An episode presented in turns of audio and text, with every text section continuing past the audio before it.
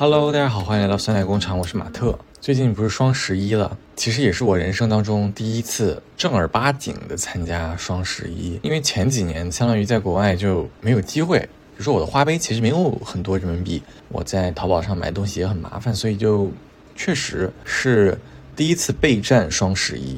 嗯，然后我就去问了我身边的这些朋友们，说今年这个双十一的活动是什么样子呀？巴拉巴拉，然后还去小红书上搜这个攻略。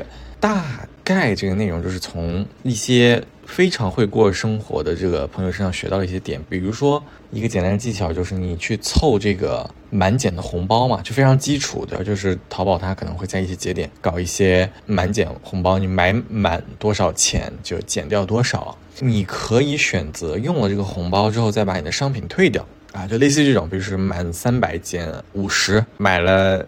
东西之后付完尾款之后，我再把这个东西退掉，我可能就能得到那个省那笔钱了。我最开始的想法就是这样的，所以我就说，哎，不错，对吧？咱们就去这么操作。应该是付定金的那天晚上，我要去凑这个满三千五减两百八的一个红包，我就买了五件五百块钱的衣服，我都为了把它们给给退掉啊。然后果果然。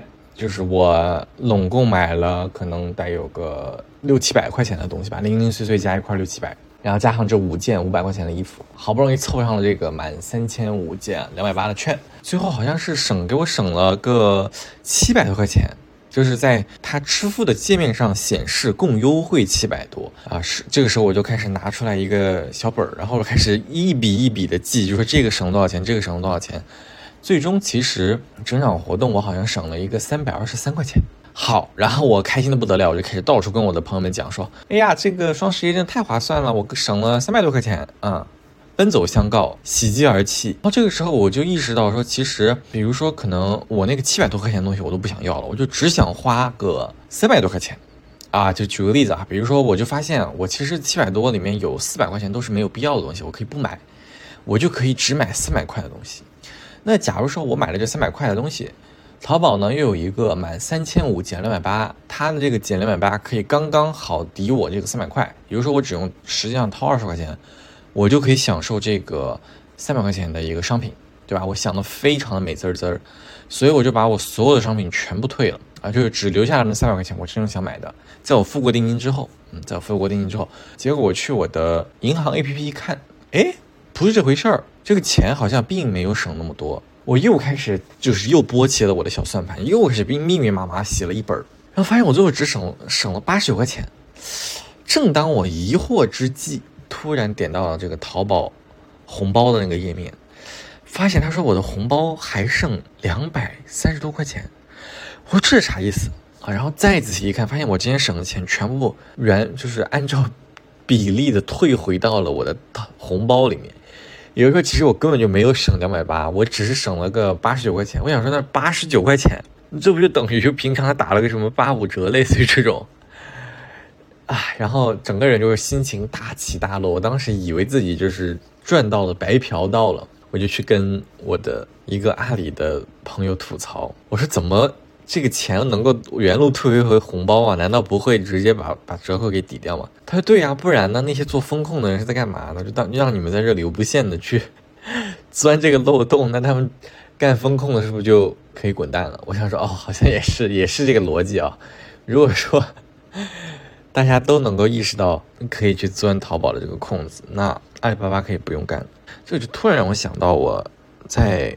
今年吧，就是元旦那段时间啊，当时在面试，在准备国内一家公司的暑期实习然后当时有一个二轮的面试，这个面试官他就问了我一个，我们如果说大家经常准备面试的话，或者是咨询行业，可能是有个叫 market sizing，就是让你去预估一个市场规模的这样的一个题。当时他给我出的题目是：假如中国停电一年。阿里巴巴会亏损多少钱？然后他还希望我能够估出来一个数值，而不是只是列出来一个公式。就本身 market sizing 对我来说都已经很困难，我想说，哈，有必要这么难吗？反正 anyway，反正当时我看到现金原封不动不动的退回红包，我就心想说啊，然后我脑子里又联想到阿里巴巴当时的那个题目，我觉得很好玩。好，说了这么多，讲了自己的这个愚蠢的双十一故事之外，想知道大家都双十一都买了些什么？嗯，虽然自己的这一趟用小本本记的这个操作很愚蠢，但是我觉得，嗯，确实是省了八十九块钱啊，也是一个非常值得炫耀的事情了。我觉得还是不错的，省了八十九，因为毕竟只买了可能就是三四百的东西吧，能省这么多钱，我已经觉得是非常不可思议哦。而且我还发现了一个事情。就我当时有买一个护肤品，嗯，有买一个抹脸的，也是朋友推荐。然后买这个抹脸的之前，我交了定金，结果当天因为我要去想说我要用这个两百八的红包嘛，所以我就把我之前那个付了尾款之后把那个定金给退掉了，然后我再来享受这个红包。反正在这个过程当中，我就发现那个商品的价格比我付定金那天还要贵，呃，还要便宜。有时候付定金那天付贵了。好像我看它的规则是说什么有那种保价政策，就是如果说你发现你买高了，你去跟客服说，他可以把那个钱退给你。但我觉得很麻烦，所以我就把这个事情给 cancel 掉，然后我自己又买。反正就是想要提醒大家，就双十一它其实有这种套路，就这个商品真的会你在后面买比当时付定金的时候还要便宜的这种现象，我就真的遇到过。而且它各种什么跨店满减呀，这些东西真的是算不过来。我个人感觉，这次双十一之后，以后双十一也不会买太多东西了。当然，我身边就见过很多高手。比如说，有人他会通过双十一这次买个半年的保健品，然后等到六幺八的时候再买半年，或者是有的朋友他就可以找到非常非常便宜的商品，可能平常就要卖两三百，但他真的在双十一这段期间就发现这个店这些东西都只卖一百多，然后他就买很多件他囤囤衣服，也有这样的朋友。我觉得真的就如果说大家想通过双十一省钱，这个里面还是有很多门路的。我呢就是一个初出茅庐吧。对吧？今年第一次参加，我觉得以八十九回归还是非常不错的。然后，因为我自己不是养小狗嘛，所以其实我除了这个三四百块钱之外，我在之前付那个定金的时候，他当时天猫超市有搞过一些活动，我也有给小哈瑞，就我家小狗买，当时花了四百块钱。然后四百块钱里面有三百多块钱都是给小哈瑞买的零食。我朋友说人就是小狗过得比人都好，我觉得也是。然后反正聊到现在呢，终于是把双十一这一趴给聊过去了，没有收任何一分钱，也不是阿里的员工，但 这也是最近的一个热点事件吧。虽然我觉得可能今年双十一也不会有什么太大的水花，对吧？大家都开始下场搞这个直播了，所以也不一定能好到哪儿去。这次想真正想聊啥，其实就想聊焦虑这个问题。就是上周有一段时间。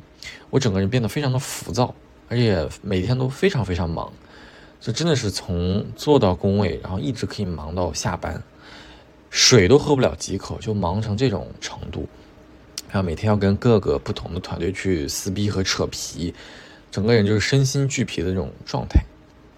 然后有一天我在周中的某一天吧，然后我约了一个朋友出去吃饭，结果就发现我在吃饭的这段期间，我根本就没有办法专注的跟他吃饭。我脑子里想的全部都是工工作的事情，就是他在这边跟我聊着东，然后我脑子里想着西，嘴上答着北，就是这种这种状态。所以他也问我，他说你是不是一直在想事儿？我说嗯，你都看出来。他说对啊，很明显啊。他一看你就心不在焉的。不光是吃饭，就到了，包括遛狗也是一个遛小狗嘛。我之前还会听听什么播客，然后我上周那段时间，就我放着播客的事情，我脑子里还在想工作事情。然后那个瞬间就让我想到了一个词儿，叫及时行乐。其实这个词儿也是一个老生常谈的东西，对吧？我在国外好像，我感觉是应该在我大二大三的时候，就是跟当时也还是有一些外国朋友的。当跟外国朋友聊天的时候，就知道一个词叫 YOLO，那是 Y O L O，就 You Only Live Once，你只活着一辈子。所以说呢，你就是要及时行乐，大概就是这样的一个词语 YOLO。然后很多时候大家会说啊 YOLO 啊，巴拉巴拉巴拉的。然后我就想说，是。但是呢，好像我们不能荒度这一生，但是呢，又可以及时行乐。反正一直对于整个这个词的理解都是比较虚的，浑浑噩噩这个状态。直到就是当时我在听那个搞笑的播客的时候，我发现我真的听不进去一点儿，脑子里一直都是我工作的事情。但是呢，其实我又做不了什么工作的事儿，就你只能想它，你也做不了它，因为你要做也只能等到明天了。而且很多事情都是你没有办法能够决定的。所以我想说，我为什么会这样？咱们看了这么多网上的段子，你就应该学会工作是对事儿不对人，对吧？然后你不能被你的工作定义。很多时候，大家在这个项目推进啊，包括在公司当中，都只是扮演一个螺丝钉，扮演这个角色。你像这些道理我都懂，但是那一刻我还是就深深的陷在这个里面。然后想说，我好像不会及时行乐。或者说及时行乐好像对我很难。就即使说到了周末，我们一个人放松在家的时候，脑子里还是会想东想西。我就在想，为什么？就是总有一种好像想一些有的没的，或者总是要去担心一些还没有发生的事情。这个就让我想到了之前在甘肃啊，我之前不是有去甘肃玩吗？我可能在那个看世界见自己那期播客里面有讲过，就跟其他的朋友在骑马。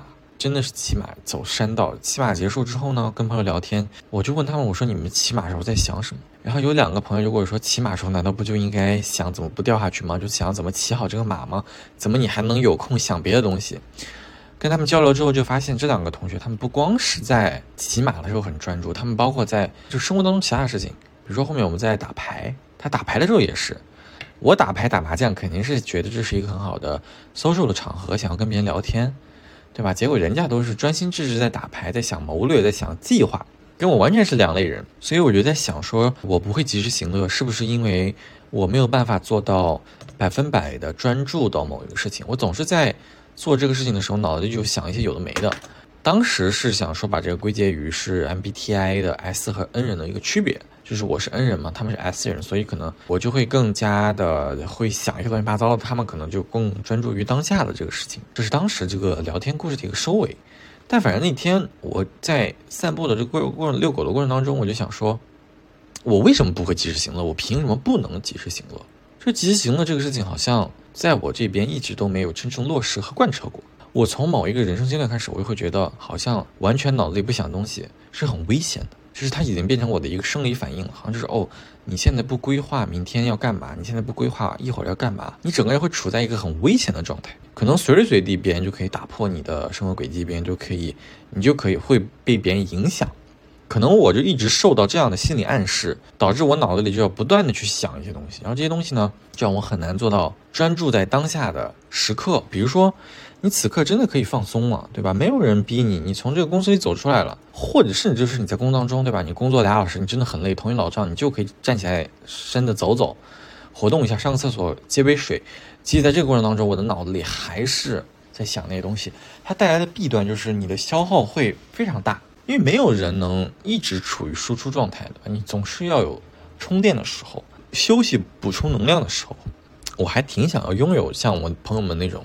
真的能够做到，就是此时此刻，我就是只想玩的事儿，我就是只关注当下。比如说我在跟朋友喝酒也好，我在跟朋友出去打牌也好，我们就专注在当下这个场子里面，我不去想一些有的没的，我就不行。我发现我真的很奇怪，就我跟这个人聊天聊着聊着，我就在想说，我跟这个人之前的一些事情，我跟他之后的一些事情，就是就是脑子就飞走了啊。当然也有可能不不止我自己是这样的，可能我们恩人都是这样的。就是当时反正意识到这个事情，我就跟朋友聊，他们就说：“对呀，你怎么能，这个工作和生活分不清呢？对吧？你到了一个生活的场子里面，你自然而然就应该完全的让自己享受当下，专注在当下这个事情。”就当时我有一种真正觉得很震惊的感觉，就是我发现我好像很难做到一个我曾经以为是很容易的事情，然后我发现它一点都不容易。这就是为什么很多人他很喜欢冥想，或者他很希望更多的人去练习冥想吧。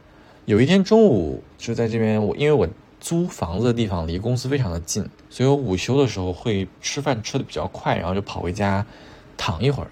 因为真的住的太近了，所以我就会回回来睡觉。有一天我就不知道为啥鬼使神差，我说我体验一下冥想吧，我就没睡午觉，跟着一个二分钟的冥想练习，就他讲说你现在要躺下，然后一个舒适的环境，开始去关注你的头、眼、鼻。就是相当于用你的意识，你自己做了一个三 D 的人体扫描，从你的头一直到你的脚趾，从你的脚趾到你的手指，反正就是这样子沿着你身体的结构走一遍。然后你听着这个冥想老师的这个声音，他就希望你此时此刻只专注在关注自己当下的身体状况。其实你可以理解成，他也不能说强制。就是极大的帮助你在一个瞬间只想一件事情。这个冥想他练习就二十分钟嘛，二十分钟之后，我突然觉得莫大的轻松，这是一种很醒了的那种感觉，就是明明没睡觉，但还是醒了。可能躺着也在补充这个能量吧。但当时我就觉得冥想这个事情真的很神奇。后面呢又试了几回，每一次我发现啊。就只要到他说，我们现在来想一想所处的这个环境，想一想你最近的一些是什么脑脑海当中的一些人、一些事，我马上就飞走了，就我再也回不来了。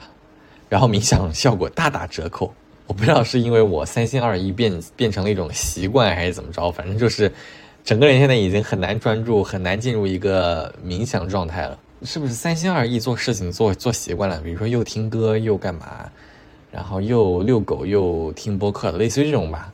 把这种事情，所有的大脑已经训练成就是多线并进这样的一个情况，导致很多时候无法快速的安定下来。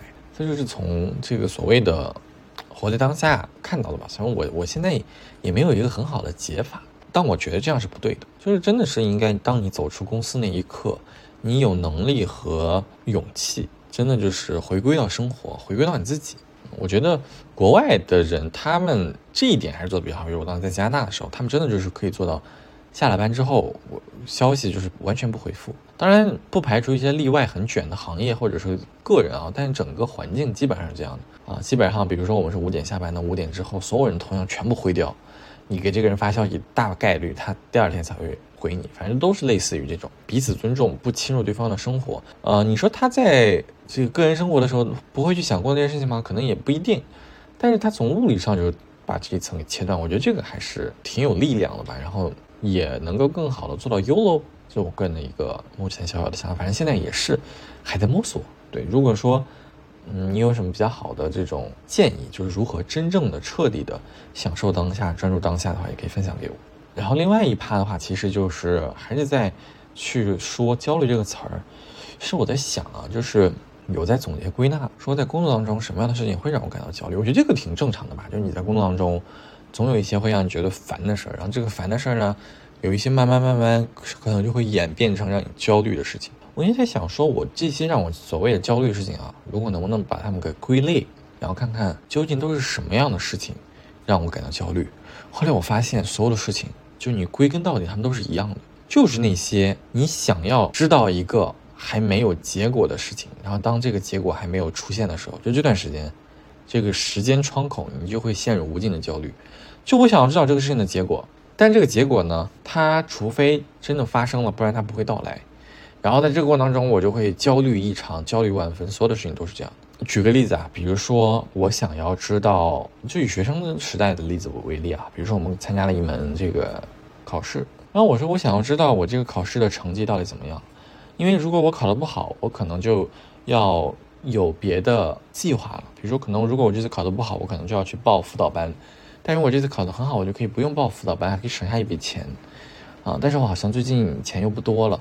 但是我又非常想要去买一个什么什么，就类似于这种，因为距离这个考试出分数还有非常多的时间，所以在这个阶段，他就允许我们在这里空想瞎想。那你想想，如果说真的你考完这个试瞬间出分，你都没有任何的时间让你去想这些有的没的，对吧？那比如说你考过了就是过了，没过就是没过，你就直接去做下接下来执行的事情就好了，你就完全省去了中间这段瞎想的时间。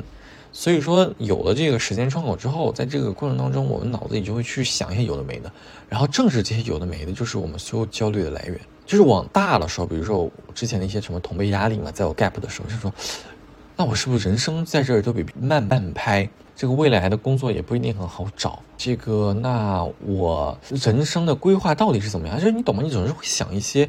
因为距离这个事情的发生还有非常久远，所以在这个过程当中，你就会一直拼命的去想要知道这个事情的答案，然后为了这个答案做出一万种预案。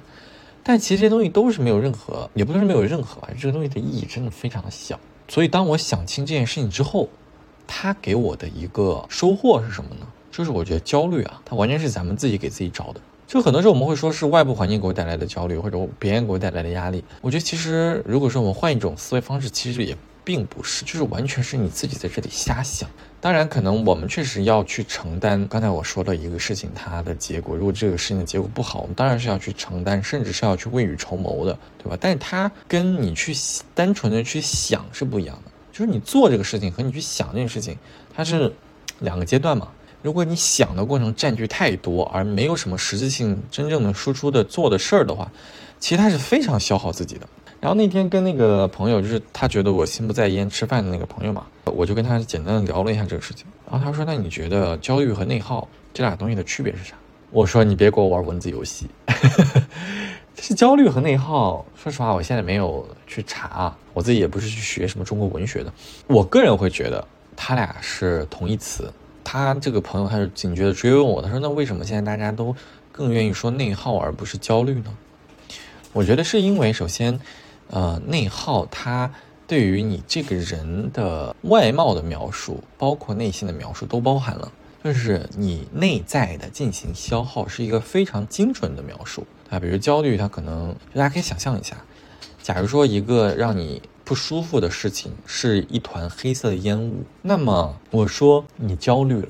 这个人的身体，如果他是，就是这个人如果他处在一个焦虑的状态，那这坨黑色的烟雾，它应该是在这个人的哪个地方缠绕呢？呃，它可能是在头部，或者是集中在脑部。这个是我听到焦虑之后，把它转化成黑气团绕的这个形象。但如果我说一个人他内耗，那这个黑气会萦绕在哪里？我觉得他会萦绕在这个人的整个身体，就他整个身体都被黑色包裹，可能他的胸腔、心脏部分被黑色包裹的最多。我觉得这个就是内耗和焦虑给我带来。最大的一个，嗯，就听感上的一个区别，而且内耗呢，它不像焦虑是一个那么负面的一个词儿，就好像内耗是一个相对来说很高级，然后近现代才出现，但是呢又能够很好的描绘你目前这个焦虑的一个状态的一个词儿吧。所以这么多人开始去说内耗，但我始终觉得就这俩词其实没什么太大区别，对吧？你我焦虑了，那那段时间我肯定是处在内耗的这个状态。因为我焦虑，所以我内耗。反正就当我想明白说，比如说我此时此刻，我当时很多时候坐在那个工位上的时候，我就在想这些手底下这些工作，有的没的，就有些或者是一些人，他真的很让你讨厌。就就是比如说在跟别的部门对接的时候，对吧？有些人他这个说话让你觉得很不爽，或者是说推进一个事情推得很麻烦的时候，然后你就可能会开始焦虑，就说啊，我未来还要跟这样的人继续长期的对接。对吧？或者是啊，我这个到底是我的问题还是他的问题？是不是我真的没有做得很好？你就开始无限的去想这些东西。但其实这些东西都是，就你等到它真的发生了，那无非不就是两个答案吗？或者无非不就是就是怎么怎么样几种结果吗？那有了这个结果之后，你自然而然就知道该怎么做了。但就是这个时间窗口，所以也想送给大家吧。就当大家意识到自己焦虑，因为比如说我自己，我是能够意识到自己是很内耗或者是很焦虑的一个状态。但是我其实没有一个很好的解药。我之前的想法是说，我一定要把这个事情想明白、想清楚，或者是把这个事情给给它化解掉，这个是我常用的一种手段。但我现在在想着说，不如就直接回归这个逻辑的最底层，就是说这一切其实都是我们自己给自己找事儿，就其实没有太多的外部环境的因素逼我们去内耗，其实就是自己给自己，比如说我们自己对自己有期待，或者说我们自己对自己有一些要求，因为这段时间的这个瞎想，自己给自己套上了这一层。消耗的黑气，所以才能会陷入这样的一个内耗的状态。这个反正就是我最近想明白的一件事情吧。然后想明白了之后，好一点。对，然后刚好工作上的事情呢，也差不多都收尾的还可以了，一些项目也都有了结果。就就是我常用的那种手段，把每一步都做好，然后结果呢，应该也差不到哪儿去。与其说想那么多，不如就把手下手头能做好的事情都给他做好。反正目前大概就是这样的一个状态。啊，最近呢，这个天气也慢慢变凉了。就是上周末，对，趁着这个杭州最后一大波太阳，我天哪！当时有一天突然一下天气飙回到三十一度，然后就跟朋友出去爬山啊、露营啊，啊，觉得还是挺好的。也建议大家，比如说周中的时候工作压力挺大，大家都可以周末有机会出去走一走，真的呼吸一下新鲜空气，心情顿时就可以好起来。那也希望大家这段时间注意好保暖。好，那这期节目差不多到这里了，希望大家都有美好的一天。バイバイあなたは風に変わったおいでけぼりの僕はまだ大人になれないままよ。鍵もかけず僕は街を飛び出して。あなた西へ東へ向かっているよ。